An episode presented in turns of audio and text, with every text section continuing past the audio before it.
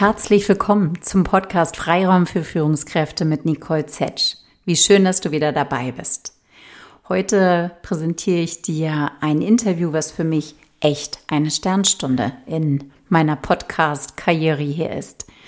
2016 habe ich ein Buch gelesen, was mich damals zutiefst beeindruckt hat. Und ähm, ich bin diesem Autor sehr treu geblieben, bin ihm gefolgt, habe die nachfolgenden Bücher auch alle gelesen und habe auch sein erstes Buch immer wieder Klienten und Klientinnen von mir empfohlen, wenn es darum ging, wer möchte ich als Führungskraft sein? Wonach handle ich? Was ist meine Haltung? Und von wem spreche ich da? Es ist Bodo Jansen. Vielleicht hast du schon mal von ihm gehört. Wenn du noch nichts über ihn weißt, erzähle ich jetzt noch mal kurz vorneweg etwas, weil er seine Vorstellungen in meinem Podcast relativ kurz fasst. Bodo Jansen ist geboren 1974. Er studierte BWL und Senologie und stieg im Anschluss daran ins elterliche Hotelunternehmen ein. Viele tiefgreifende Krisen prägten seinen Weg.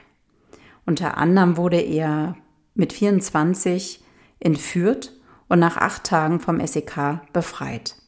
In diesen acht Tagen ist er immer wieder innerlich in absoluter Todesangst gewesen, weil dort in dieser Zeit auch immer wieder Scheinexekutionen durchgeführt worden sind. Als sein Vater 2007 bei einem Flugzeugabsturz ums Leben kam, übernahm er die Führung der Hotelkette Upstal Boom. Wenige Jahre später erhielt er im Rahmen einer Mitarbeiterbefragung vernichtende Ergebnisse und beschloss, für anderthalb Jahre ins Kloster zu gehen. Nach dieser Zeit der inneren Einkehr leitete Bodo Jansen in seinem Unternehmen einen ja wahren Paradigmenwechsel ein. Über den wird er auch hier in dem Podcast berichten. Sein Ziel, eine authentische Unternehmenskultur zu entwickeln, bei der jeder Mitarbeiter und Mitarbeiterin im Unternehmen das leben kann, was ihm als Mensch wichtig ist. Hört sich vielleicht an wie eine schöne Utopie, aber tatsächlich ist es Bodo und seinen Mitarbeitenden gemeinsam in den letzten Jahren erfolgreich gelungen. Und darüber spricht er unter anderem hier im Podcast. Aber wir haben auch ein anderes, für mich sehr packendes Thema, das habe ich mir gewünscht in dem Gespräch, nämlich das Thema Stille. Was es damit auf sich hat, hör rein. Ja, herzlich willkommen, Bodo, Bodo Jansen in meinem Podcast Freiraum für Führungskräfte. So schön, dass du da bist. Hallo, hi Nicole, ich freue mich die, äh, über die Einladung. Heute definitiv eine meiner Sternstunden. Man hat ja so Sternstunden im Leben und äh, hätte mir jemand damals gesagt, als ich dein erstes Buch gelesen habe, 2016, was mich tief beeindruckt hat, die Stille Revolution. Ja, 2022, da hast du übrigens einen Podcast und als Gast wird Bodo Jaden kommen, hätte ich gesagt, sag mal, geht's noch? und jetzt sitzen wir hier. Also für mich wirklich äh, eine ganz große Freude und ganz große Ehre. Ich danke dir gerne würde ich tatsächlich den Einstieg finden, nicht indem ich runterratter, was ich alles über dich weiß und gelesen habe, sondern magst du dich tatsächlich erstmal vorstellen? Das ist so die Herausforderung äh, des Lebens. Wenn, wenn ich gefragt werde, wer ich bin, dann sage ja. ich ganz gerne, das weiß ich nicht. Mhm. Äh, aber ich versuche jeden Tag von neuem das herauszufinden. Ähm, das ist äh, etwas, was ich für mich neu erkannt habe, dass ich gelernt habe, dass wir in eine Welt hineingeboren werden und äh, von Beginn an äh, in Rollen auch hineinschlüpfen oder hineingeschlüpft werden und äh, uns äh, in diesen Rollen durch das Leben bewegen. Aber die Frage, wer wir wirklich sind, äh, dabei ganz häufig in den Hintergrund tritt. Und äh, so habe ich für mich einfach erkannt, okay, ja, wer ich, wer ich bin, das weiß ich nicht, aber ich versuche jeden Tag herauszufinden, heißt, ich versuche mir jeden Tag der Rollen im Leben bewusst zu werden, die ich gerade äh, bekleide, äh, die ich annehme und äh, versuche, die gut auszufüllen. Mhm. Aber um es äh, herkömmlich zu beantworten, ja, ich, ich heiße Bodo, bin 48 Jahre alt, bin Familienvater, ähm, ja, bin Ehemann, Vater, bin äh, Bruder, bin Sohn, bin Unternehmer ähm, und ja, führe ein Unternehmen mit gut 70 Hotels und Ferienwohnungsanlagen an der Nord- und Ostseeküste. Upstalboom. Und die sind in den letzten Jahren ja viel durch die Presse gegangen im positiven Sinne. Ein Zitat muss ich dann doch noch bringen, Harvard Business Manager. Äh, danach bist du der Unternehmer, der in bedeutendster Weise einen Wandel in der deutschen Managementgeschichte beschritten hat. Super groß. Warum das? Warum meinen die, dass du das äh, tatsächlich getan hast? Magst du das vielleicht auch nochmal in, in einigen Worten beschreiben, was da ja, diese maßgeblichen Schritte waren in den letzten Jahren, die du eingeleitet hast bei dir und in deinem Unternehmen? Ja, ich glaube, die Quelle, die Quelle für diese Aussage ist ein Paradigmenwechsel in der Haltung. Mhm. Äh, bis, bis zum Jahr 2010, 2011 waren die Menschen für mich Mittel zum Zweck dafür, dass es mir und dem Unternehmen gut geht. Also ganz klassisch ähm, Im Biblischen wird man ausdrücken, dient der Fra Fragen, dient der Mensch dem Sabbat oder der Sabbat dem Menschen? Dient der Mensch der Wirtschaft oder die Wirtschaft dem Menschen? Und für mich war ganz klar, äh, ich war privilegiert und äh, es gibt Menschen im Unternehmen, die nennen sich Mitarbeiter und die haben dazu beizutragen, dass es mir und dem Unternehmen gut geht. Und äh, nach, nach dieser Krise mit, äh, mit äh, also während der Mitarbeiter, nach der Mitarbeiterbefragung äh, habe ich eben äh, ja mich auf den Weg gemacht und für mich erkannt, nein, es, es darf genau umgekehrt sein. Also wenn es darum geht, etwas zu tun, was dich erfüllt, äh, dann kann das Unternehmen und ich in meinen ganz unterschiedlichen Rollen äh, nur Mittel zum Zweck dafür sein, dass es den Menschen gut geht. Also genau umgekehrt. Ich bin nicht der Zweck, sondern das Mittel dafür, dass es Menschen gut geht. Und kann ich keine Verantwortung dafür übernehmen, und habe wenig äh, Einfluss darauf, ob es den Menschen wirklich gut geht. Aber als Mensch und Unternehmer, in meiner Rolle als Unternehmer, als äh, Sohn, als Ehemann, als äh, Vater, äh, kann ich Rahmenbedingungen dafür schaffen, dass die Menschen für sich etwas entdecken, äh, was, was zu dieser inneren Zufriedenheit führt. Und ich glaube, das ist das, was der Harvard Business Manager meint, dass es um diesen Paradigmenwechsel geht und der Sinn einer Unternehmen plötzlich nicht mehr die Wirtschaftlichkeit ist, sondern der Sinn des Unternehmens darin besteht, Menschen zu stärken. Also Götz Werner hätte es ausgedrückt, wahrscheinlich in kümmere dich um die Menschen, dann kümmern sich die Ergebnisse um sich selbst. Also der absolute Fokus auf die psychische, physische äh, und soziale Gesundheit des Menschen und alles im Unternehmen darauf auszurichten. Und ich glaube, dass es nicht ganz so viele Unternehmen bis dahin, bis zu dieser Aussage gab, die das für sich so konsequent umgesetzt haben oder mhm. versucht haben, so konsequent umzusetzen. Hm. Und da wart ihr wirklich und du ein Voranjahren soweit mit deinen Mitarbeitenden Wegbereiter, ne? Und äh, habt durch, äh, du durch deine Bücher, aber auch durch den Film Die Stille Revolution sicherlich andere angesteckt und mitgenommen. Ähm, so Blick zurück, äh, Bodo, was würdest du sagen, waren da so die größten, vielleicht für dich auch äh, Meilensteine, Errungenschaften? Also die, die Themen, wo du sagst, wow, da haben wir gemeinsam auch echt was auf den Weg gebracht. Ich glaube, die Meilensteine waren häufig Begegnungen, mhm. äh, die im Vorfeld gar nicht absehen ließen, dass sie zu Meilensteinen werden. Also in jeder Begegnung lag, ohne es zu wissen, dieses Potenzial, dass aus dieser Begegnung heraus eine ganz einzigartige Entwicklung entsteht. Und das macht mich auch mehr dankbar als stolz, weil ich einfach gelernt habe, dass das, was sich entwickelt hat, nicht mein Verdienst ist, sondern einfach eine Konsequenz aus einer Begegnung, in die ich vielleicht achtsam hineingegangen bin. Also ich will dir ein Beispiel nennen. Fangen wir an mit einem Interview im Jahr 2010 mit einer Redakteurin noch zu unserem bis, bis, bis, bisherigen Weg. Und diese Redakteurin empfiehlt mir ein Hörbuch. Wenn diese Redakteurin mir dieses Hörbuch nicht empfohlen hätte, hätte ich meinen Weg wahrscheinlich nicht in den Kurs im Kloster gefunden, der den weiteren Auftakt für die Entwicklung gab. Dass diese Entwicklung einfach aus der Begegnung heraus, also mhm. aus den Begegnungen mit Menschen heraus entstanden mhm. sind und häufig aus Begegnungen mit Menschen, äh, von denen ich nicht zu viel erwartet habe. Das sind so diese, diese Meilensteine, die gar nicht so als Meilensteine im Vorfeld erkennbar waren, aber zu welchen geworden sind in der Rückbetrachtung. Mhm. Was ich damit zum Ausdruck bringen will, ist, dass äh, das Leben offenbart uns ganz viele Möglichkeiten, die wir häufig gar nicht als Möglichkeit erkennen. Mhm. Ähm, mhm. und daraus entsteht ganz viel. Mhm. Mhm. Was ich so spannend finde, auch in deinen Büchern deinen Weg zu verfolgen, dann nimmst du deine Leser ja immer wieder mit, deinen Weg auch zu dir selbst.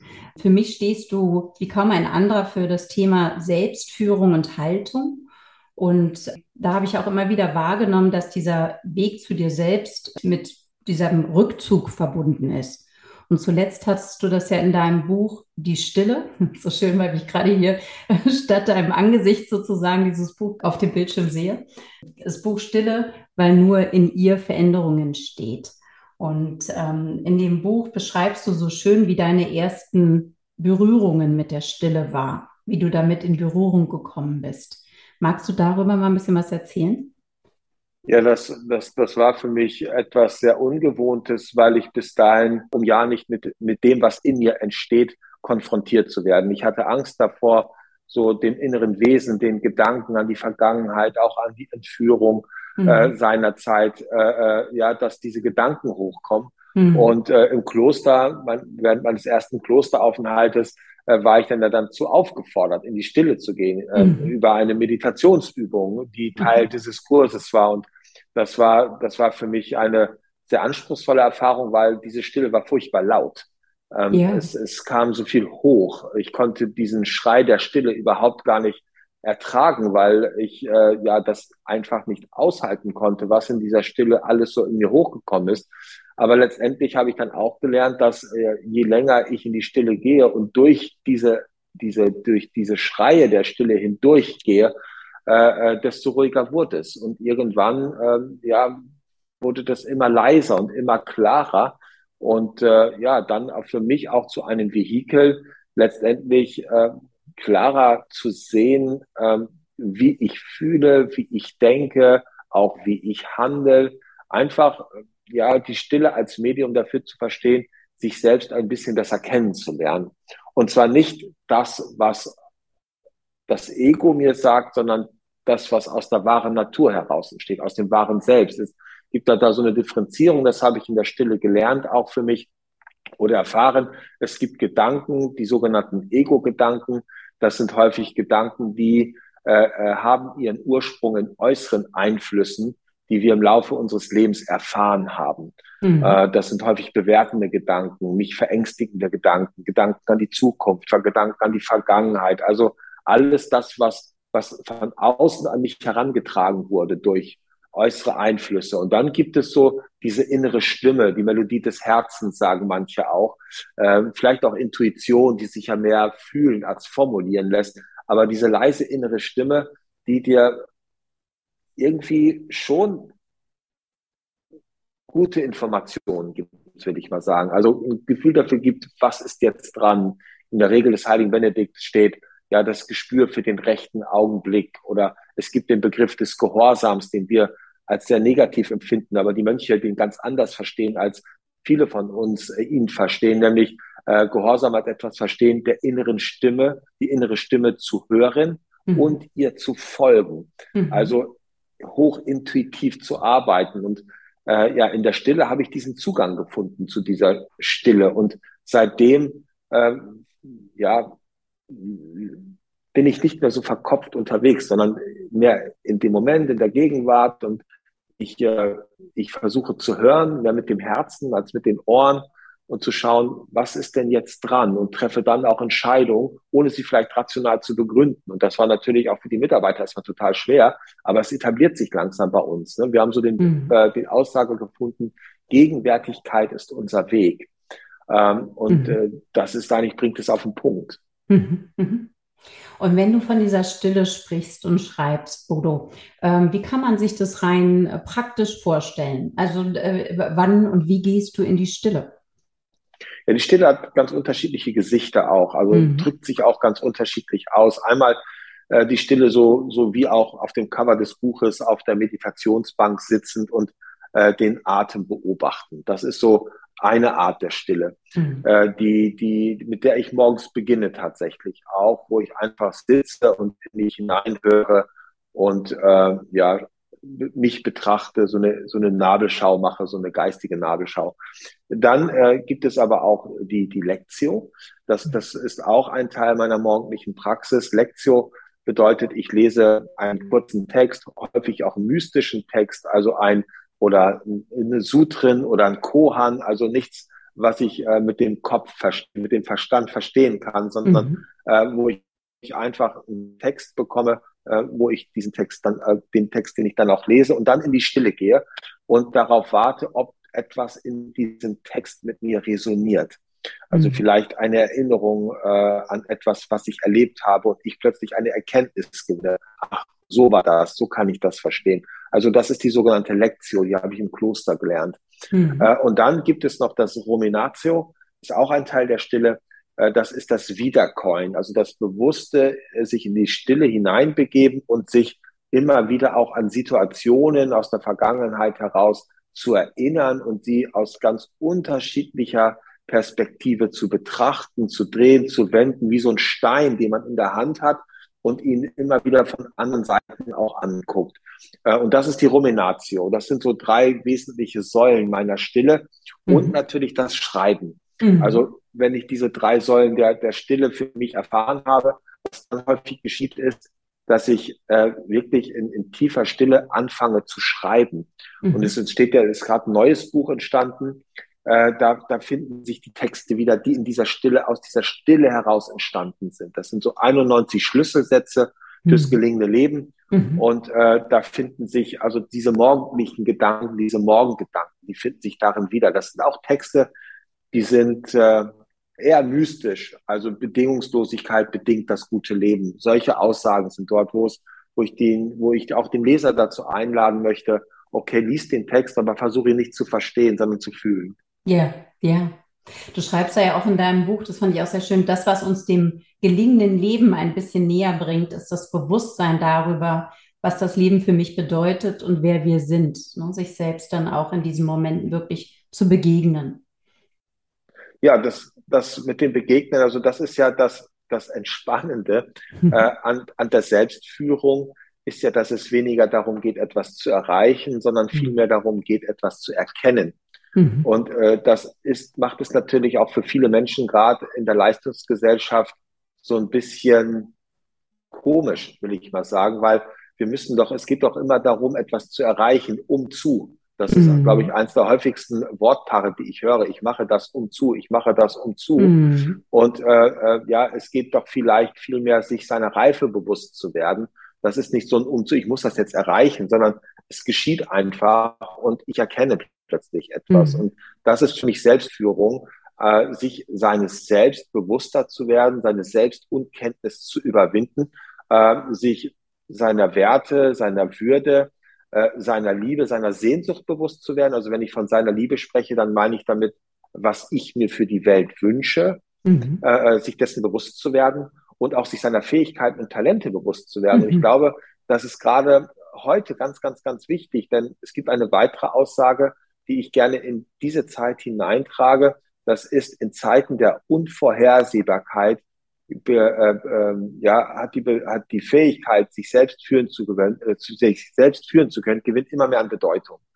Ähm, also es geht um Selbstführung. Das ist eigentlich das, was wir brauchen in dieser Zeit, dass ich äh, in jeder Lebenslage, egal was mir das Leben auch immer beschert, für mich Entscheidungen treffe, Antworten auf die Frage finden, die mir dieses Leben gerade beschert. Und es gibt dort einen ganz hohen Anspruch, äh, hohen Anspruch, den ich formuliert habe, auch äh, äh, für mich, das und auch für die Teams, wenn ich mehr, wenn ich andere Menschen führe, das ist mhm. dieses, das, der, der Begriff der Eudaimonie. Das heißt, es geht letztendlich darum, sich dazu zu befähigen, eine innere Zufriedenheit zu bewahren, jenseits äußerer Faktoren. Dass egal, was um mich herum geschieht, ich die Fähigkeit entwickelt habe, innerlich ruhig und gelassen zu bleiben, besonnen zu sein, yeah. dass äh, ich mich dadurch nicht ins Boxhorn jagen lasse. Mhm. Und ich glaube, das ist etwas, was, was uns Menschen gerade in dieser Zeit der Unvorhersehbarkeit, der Unsicherheit, glaube ich, unglaublich weiterhelfen würde, wenn äh, mehr Menschen diese Fähigkeit entwickeln.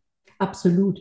Und ähm, für mich ist auch gerade diese letzten zwei Jahre äh, durch Corona, aber mittlerweile ja auch in diesem Jahr leider durch diesen Krieg und all diese Veränderungen, diese Un, äh, Unvorhersehbarkeiten, ist umso wichtiger geworden, wie du sagst, Selbstführung und auch dieses vom Innen ins Außen zu gehen. Ne? Weil wir alle sind, finde ich, wahnsinnig viel heutzutage mehr denn je als früher im Außen durch äh, soziale Medien, durch die Art und Weise, wie wir kommunizieren.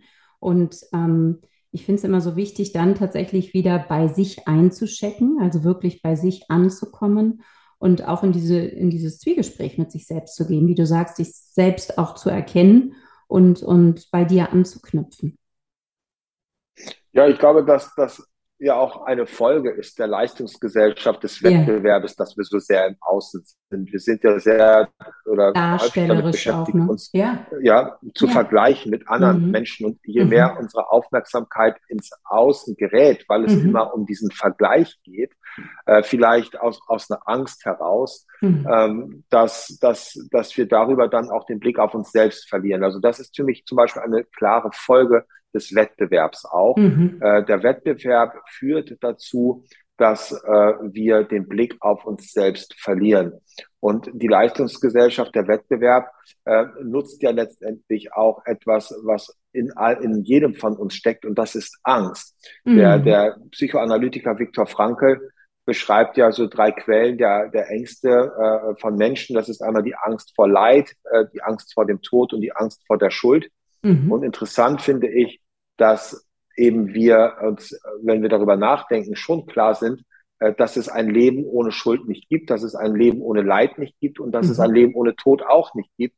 Äh, und es also gar nicht so sehr um die Fähigkeit geht, zu, äh, das versuchen zu vermeiden, dass Leid entsteht oder dass äh, ja Leid und Schuld entsteht, äh, sondern es geht vielmehr darum, auch zu lernen, damit umzugehen. Mhm. Und ich glaube, diese Leistungsgesellschaft, die, die zahlt voll ein auf diese Angst vor Leid.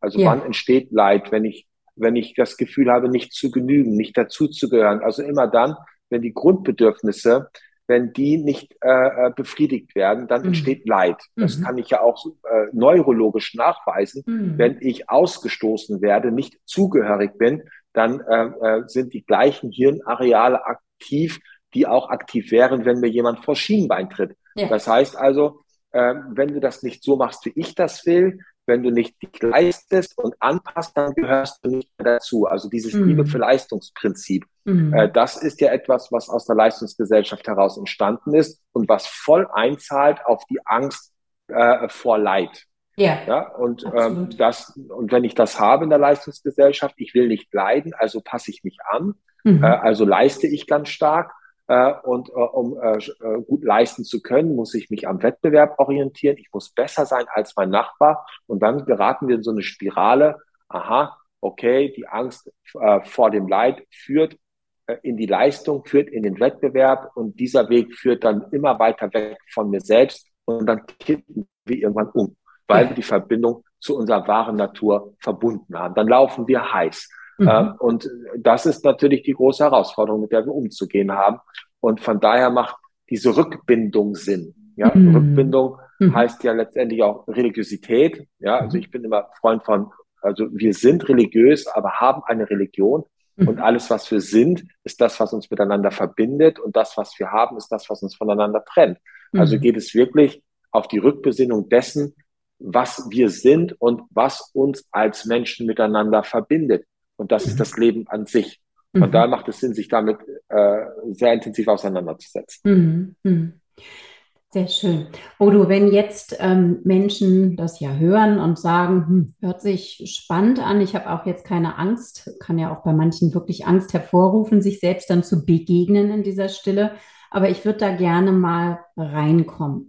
Ich erlebe tatsächlich in meinen Coachings mit Führungspersönlichkeiten immer wieder, wo ich das dann auch anrege, weil aus eigener Erfahrung gewachsen, ähm, dass ich immer sage, dieser routinierte tägliche Check-in bei dir selbst, von innen ins Außen, sei es durch eine Meditation, sei es durch wirklich sich rausziehen morgens, einfach in die Ruhe gehen, schreiben, Journaling, was auch immer, aber tatsächlich in die Ruhe zu kommen, in die Stille bei sich selbst anzukommen erstmal da erlebe ich immer wieder, ja, ich, ich habe dafür keine Zeit oder ich weiß nicht, wann ich das noch einbauen soll oder halt erstmal die zaghafte versuchen, dann ist man ganz schnell wieder raus. Was sind aus deiner Erfahrung, du hast ja schon viele Menschen damit auch inspiriert, nicht nur dein eigener Weg, sondern hast auch viele andere Menschen damit schon inspiriert und begleitet. Was, was sind vielleicht wirksame Einstiegsmöglichkeiten und wie kann man dann auch dranbleiben? Also ich glaube, dass, das sehr hilfreich ist, wenn die Schwelle sehr niedrig ist mhm. und wir immer versuchen, etwas weniger zu tun, als wir könnten. Das widerspricht ja auch so dem Leistungsprinzip. Mhm. Also, dass wir eher so einen positiven Druck empfinden von, ach, ich, jetzt will ich aber mehr, jetzt will ich aber mehr machen, anstatt, ach, nicht schon wieder. Mhm. Und äh, ich war jetzt im Kloster die letzten Tage. Mhm. Und äh, da war vorgestern war irgendwie äh, Namenstag von Papst Johannes dem 23. Mhm. Und der hat etwas Spannendes geschrieben. Der hat nämlich die zehn Gebote der Gelassenheit geschrieben. Mhm. Und diese zehn Bego Gebote, die beginnen alle mit der Aussage, nur heute. Mhm. Und äh, ich glaube, dass dieses nur heute uns den Druck der Masse nimmt. Wenn ich jetzt sage, die nächsten 90 Tage mache ich das, das, das und das und das und ich will 90 Tage lang, ich nutze die Zeit, um gute Gewohnheiten zu entwickeln, dann mhm. baut sich mir das, was ich mir vorgenommen habe, wie eine vielleicht unüberwindbare Wand auf mhm. und ich verliere den Glauben daran, das zu bewältigen können. Mhm. Aber wenn ich sage, nur heute mhm. nehme ich mir eine Zeit, einen Moment der Stille, Mhm. Nur heute werde ich meine Probleme, äh, meine Gedanken an die Zukunft, Gedanken an die Zukunft sein lassen. Also diese Aussage nur heute und das immer wiederkehrend hilft, glaube ich, dazu, den Überblick zu behalten und die Schritte, um die es geht, nicht zu groß erscheinen zu lassen. Ich glaube, das ist etwas, was ganz entscheidend ist. Nur heute. Ja. Nur heute mache ich das. Nur heute esse ich die Hälfte. Nur heute gehe ich in die Stille. Und gar nicht an das Morgen denken, sondern sagen, nur heute, nur mhm. heute nehme ich mir Zeit für 15 Minuten Stille. Was morgen ist, spielt keine Rolle. Nur heute. Total schön und total überzeugend insoweit, als dass ich wahrgenommen habe, dass für viele so dieses Meditation ähm, ähnlich wie sozusagen jetzt beginne ich mit Sport oder jetzt mache ich Diät. Ne? Also viele versuchen das über Disziplin zu lösen und dann ist man sehr schnell in diesem von wegen, woher kommt Angst, auch aus Schuld, ist man sehr schnell in so einem inneren Kind, was dann irgendwie trotzig oder wie auch immer sagt, äh, jetzt muss ich den Scheiß wieder machen und äh, sich da vielleicht rausstiehlt. Deswegen finde ich total schön, nur heute und dann, dann enttäusche ich mich auch nicht selber. Und dann habe ich auch nicht diesen, diesen sozusagen Rückfalleffekt, ach, hat ja wieder nicht geklappt, Ziele zu groß gesetzt.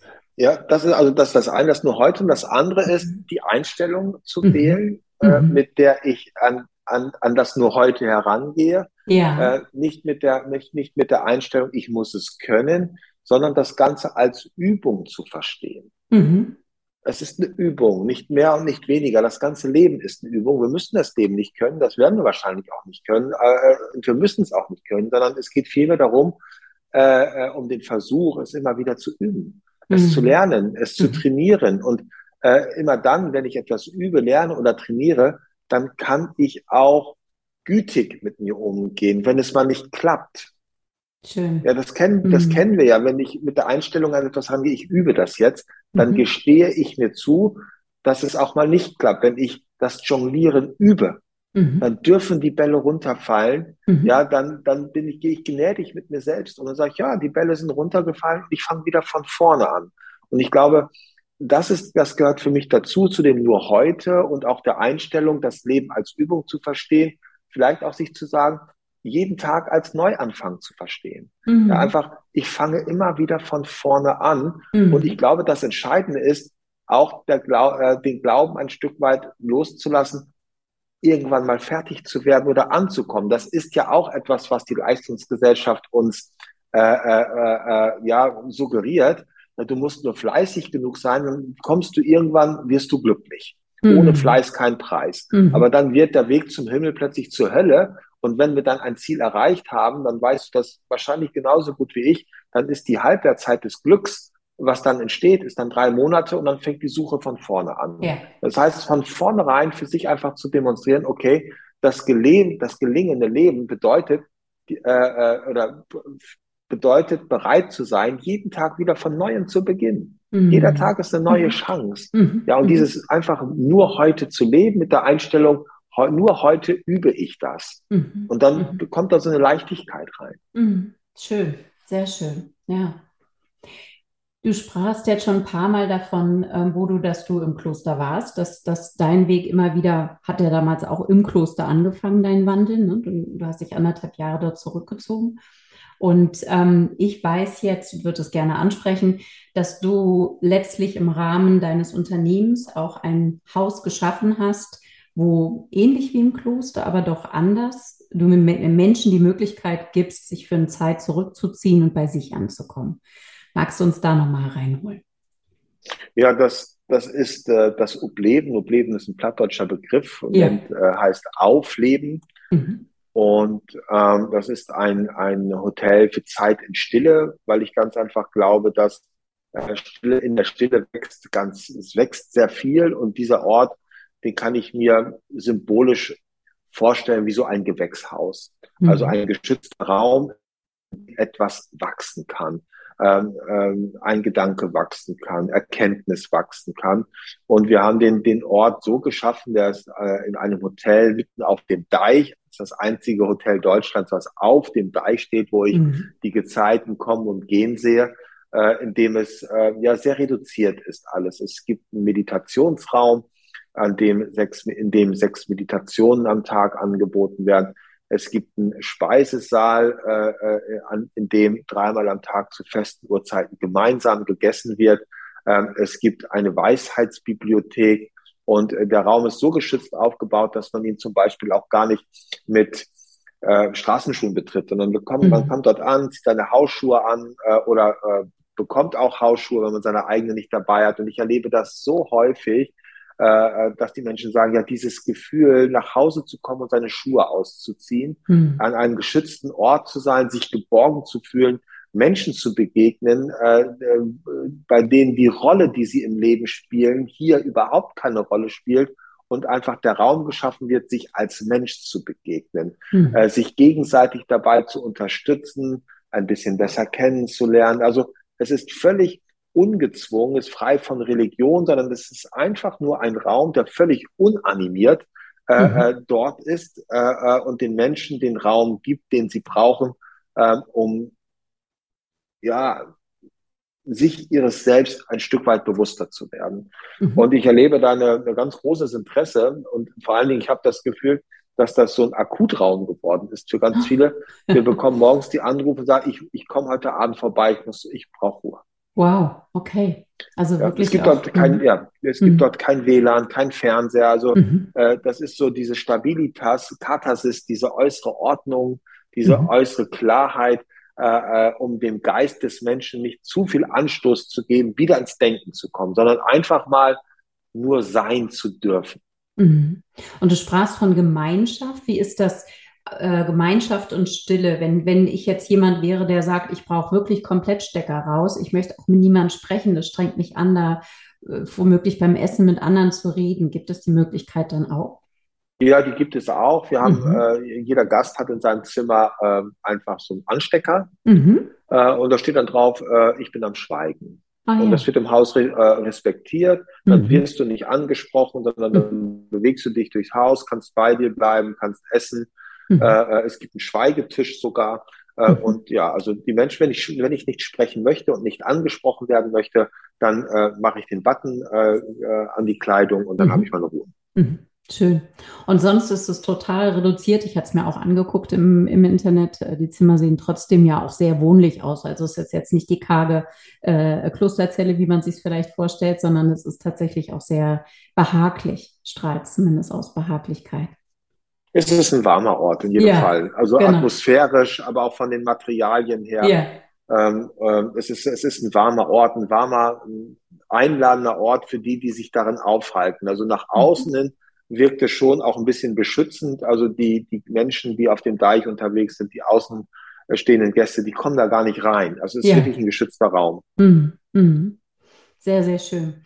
Ja, das war mir wichtig, da vielleicht auch nochmal den Ausblick zu geben, wenn jemand äh, es in seinem eigenen Alltag nicht schafft, damit anzufangen, aber halt so ein Grundinteresse hat und sagt, Mensch, da würde ich doch gerne mal eintauchen und Kloster ist nicht so meins, weil ich vielleicht nicht so mit Religion habe, ähm, dann gibt es da bei euch eine sehr, sehr schöne Möglichkeit, ähm, da mal reinzutauchen, letztlich sich da mal auch das äh, ja, im positiven Sinne anzutun. genau, sehr schön. Bode, ich mache jetzt noch einen Switch zum anderen Thema, was mir äh, in der Vorbereitung äh, sozusagen äh, hochgekommen ist, beziehungsweise am Herzen liegt. Ich beschäftige mich gerade sehr viel in meinen Coachings. Ich bin vor allen Dingen mit äh, Führungskräften, wie gesagt, unterwegs mit dem New Normal, also mit dem, was wir seit geraumer Zeit jetzt leben. Durch Corona ist, ähm, ist Homeoffice, ist Remote-Arbeiten ähm, sehr nicht nur in Mode gekommen, sondern bestimmt in vielen Unternehmen den Alltag. Und ähm, viele der, der Führungskräfte haben ihre Mühe damit, ihre Teams beisammen zu halten. Und viele haben auch Mühe damit, äh, dieses, sagen wir mal, neu, noch stärker gewachsene Ich-Bewusstsein im Sinne von, ich möchte aber gar nicht mehr ins Büro kommen, weil ich habe da äh, einen langen Anfahrtweg und es ist viel gemütlicher, es jetzt hier so, zu machen. Oder ähm, hier zu Hause kann ich mit meinem Hund Gassi gehen, kann den Hund nicht mitbringen, also möchte ich lieber hier bleiben. Also es gibt viele persönliche Bedürfnisse, derer sich die Menschen jetzt bewusster geworden sind, was ja dem Grunde nach gut ist, war ja auch gerade unter anderem unser Thema, ähm, sich bewusst zu werden, wie will ich eigentlich arbeiten. Da fragst du ja auch durchaus deine Leute nach. Aber wie kriege ich das auf lange Sicht hin, diese, die, die, die, diesen Spagat, äh, den ich jetzt zumindest immer beobachte bei den Führungskräften und Teams? Wie kommt man wieder zusammen in diesem in dieser neuen Zeit? Hast du dazu Ideen? Da wollte ich einfach mal gerne mich mit dir auch austauschen, weil mein Eindruck ist, dass du ähm, über deine Arbeit auch bei Upsal Boom in den letzten Jahren, wo du sagst, ich stärke Menschen, letztlich so erstmal herauszufinden, wie wollen sie arbeiten.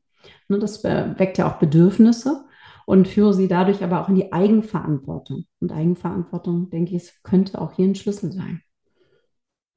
Ja, äh, Eigenverantwortung ist ein Schlüssel. Ich glaube, dass es aber auch darum geht, und da bin ich tatsächlich mal im Außen, mhm. äh, auch einen Rahmen zu schaffen, der, der, der den Menschen attraktiv erscheint. Ja. Also ich glaube schon, dass, dass es äh, schwer wird, wenn ich den Arbeitsort, das Büro als äh, auf den Ort reduziere, an dem ein Schreibtisch steht und gearbeitet wird, äh, dass es sehr schwer sein wird, die Menschen dort wieder hinzubewegen. Ja. Es geht also darum, äh, auch atmosphärisch zu arbeiten und auch einen Mehrwert zu schaffen, der über die Begegnung mit den Kollegen auch entsteht. Und mhm. äh, wir haben uns darauf eingestellt, wir haben ja hier den Stammsitz, nebenan ist ein Hotel, wir haben letztes Jahr noch das Nachbarhotel gekauft äh, und wir entwickeln hier einen Campus. Mhm. Ähm, äh, ein Campus, äh, ja, Campus Designs ist der Arbeitstitel. Und äh, das geht es um Führen, Leben und Arbeiten.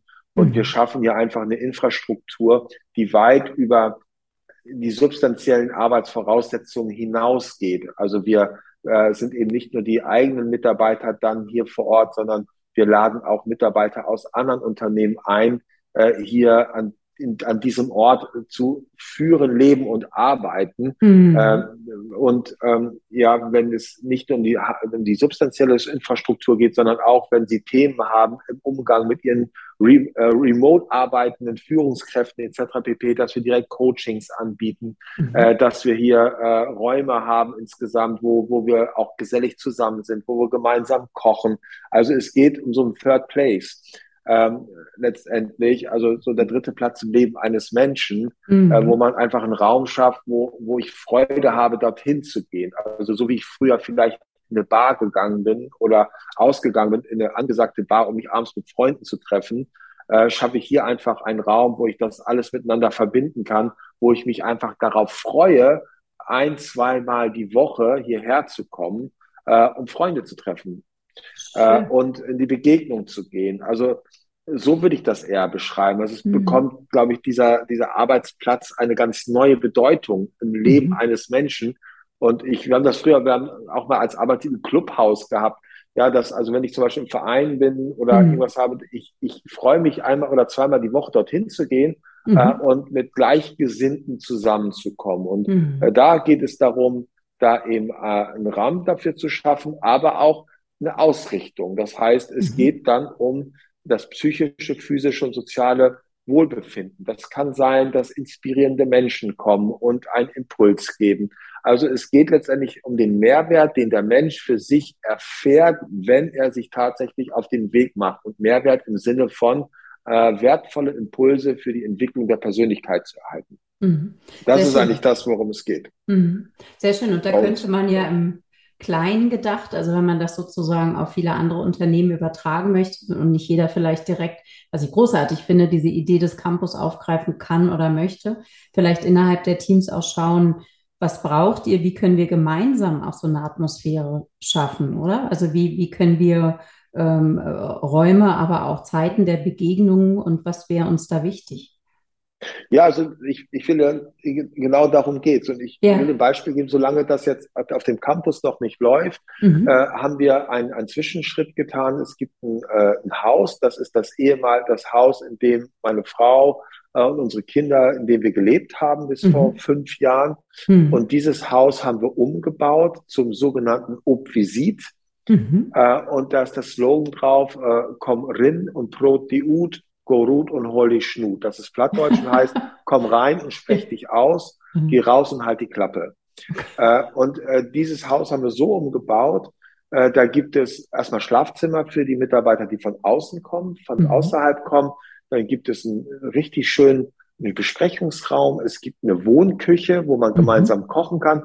Es gibt Behandlungsräume, weil wir ja unser eigenes Gesundheitssystem gerade entwickeln unter dem Aspekt der Salutogenese. Mhm. Und die Mitarbeiter wissen, wenn ich da hinkomme äh, und wir uns verabreden, regelmäßig, äh, ja, dann kommen Bodo und Claudia und dann kochen wir gemeinsam, wir sitzen mhm. dort zusammen und da wird mhm. ganz viel auch Berufliches geklärt mhm. oder auch Persönliches geklärt. Wenn jemand sagt, so ich fühle mich schlapp, dann kommt meine Frau und dann geht's ins Behandlungszimmer, dann sind mhm. die ein, zwei Tage da, können äh, Blut entnommen, Stuhl, Urin, mhm. alles einmal und werden einmal komplett durchgecheckt. Also für sie so ein Ort, wo sie sich psychisch, physisch, aber auch sozial einfach ähm, vitalisieren können. Mhm. Also ja, wirklich der ganzheitliche äh, Ansatz und, und Blick auf den Menschen dann. Ja, ja. Und, mhm. und, das etabliert sich jetzt schon, dass, dass, mhm. dass, dass dieses Objekt besteht ja. Mhm. Und ich erlebe, dass die Menschen sagen, komm, mhm. wir verabreden uns als mhm. Team einmal die mhm. Woche dort, weil dort geht es uns gut. Und dann, dann arbeiten sie an ihren unterschiedlichen Arbeitsplätzen, dann besprechen sie sich zwischendurch und abends kochen sie gemeinsam. Und dann haben die einfach eine tolle Auszeit gehabt. Super. Und das äh, bietest du aber natürlich bislang ausschließlich für, für eure Mitarbeitenden und Teams an oder auch für externe? Nein, da sind jetzt, da kommen, da kommen auch andere und manchmal ah, okay. auch das Boma mit an. Ja, also jetzt ja. letzte, letzte Woche äh, hatte dann hatte eine Firma da, äh, ja. äh, haben Offsite gemacht. Das waren wie sechs spannend. Mitarbeiter mhm. und dann haben mit Obstats Boma mitbekommen. Ach, da, mhm. mal, da kommen andere.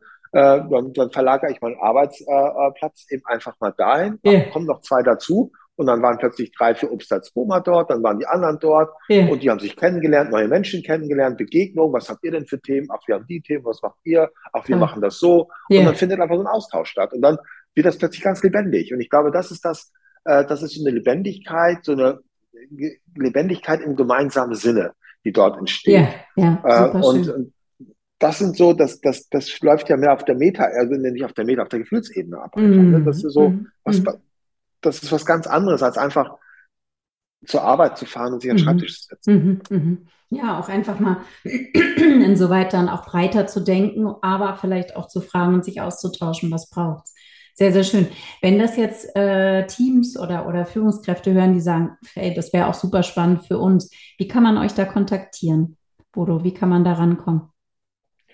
Ja, wir sind, wir sind in diesem Objekt tatsächlich noch gar nicht so an die Öffentlichkeit gegangen, yeah. aber einfach über unsere Infoadresse oder über okay. äh, Upstadsbum Kultur mhm. und Entwicklung. Mhm, ähm, mhm. da, wenn man diesen Begriff eingibt und uns dann anschreibt und sagt, ich habe da was gehört, äh, dann finden wir dann auch Wege. Super, also wir machen, super. wir rollen das bewusst nicht groß aus, mhm. weil es ist auch uns sehr viel wert und es ist uns sehr viel wichtig und mhm. ähm, wir gucken uns dann auch an, wer kommt da mhm. und, und also mhm. das, das ist jetzt nicht etwas, was ich einfach so buchen kann, sondern ja. wir wollen die Leute schon kennenlernen. Also wir, ja. das ist ja so ein gegenseitigen Interesse ist das ja. Mhm. Ne? Mhm. Wir wollen attraktiv für, für diejenigen sein, die zu uns kommen und die, die zu uns kommen, sollen für uns ja auch eine gewisse Attraktivität haben. Also so, das ist informell. Uns anschreiben mhm. und sagen, wir haben gehört, äh, da gibt es das Obvisit mhm. äh, und wir sind eine kleine Gruppe und wir möchten da einfach mal hinkommen äh, und dann, dann wird das dann Weg gehen.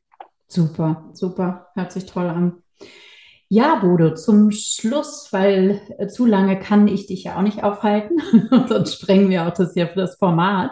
Zum Schluss stelle ich meinen Gästen immer drei Fragen. Und die würde ich auch gerne dir stellen. Und zwar, mein Podcast heißt ja Freiraum für Führungskräfte. Und ich würde gerne wissen, wie schaffst du dir in deinem Alltag mehr Freiraum? Indem ich den, indem meine, äh, die Pausen den Tag strukturieren und nicht meine Termine. Hm. Sehr schön. Also die Pausen bestimmen den Rhythmus meines Tages und nicht das, was am Termin an mich herangetragen wird. Mhm. Mhm. Na, das ist ein großes Umdenken, ne?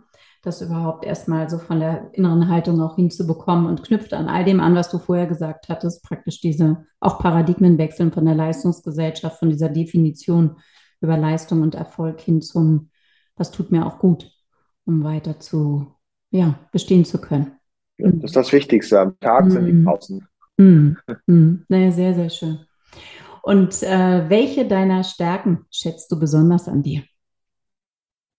Ich glaube, dass ich begeisterungsfähig bin. Mhm. In beide Richtungen. Ich bin mhm. leicht zu begeistern, aber mir gelingt es auch zu begeistern. Ja, yeah. ja, yeah. absolut. Anzuzünden dann. Sehr schön. Ja. Und die dritte und letzte Frage ist, wofür bist du heute dankbar? Ich bin dankbar für dieses Gespräch, weil ich durch deine Fragen äh, ja auch wieder auf Dinge aufmerksam gemacht worden bin, über die ich vielleicht länger nicht nachgedacht habe.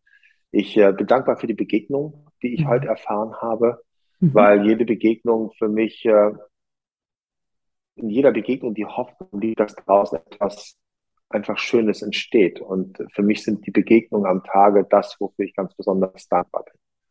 Total schön. Ja, ja, und ich bin dir wahnsinnig dankbar, Bode, für dieses äh, sehr schöne Gespräch und äh, danke, dass du die Zeit genommen hast. Und ähm, ja, ich hoffe, dass sich unsere Wege nochmal kreuzen werden. Ich bin jedenfalls sehr, sehr, sehr neugierig jetzt auf Upleven geworden und äh, werde mir das in jedem Fall auch mal selber gönnen. Bin ich sehr gespannt. Ich danke dir. Sehr schön. Ich danke dir auch, Nicole. Ganz lieben Dank für die gemeinsame Zeit.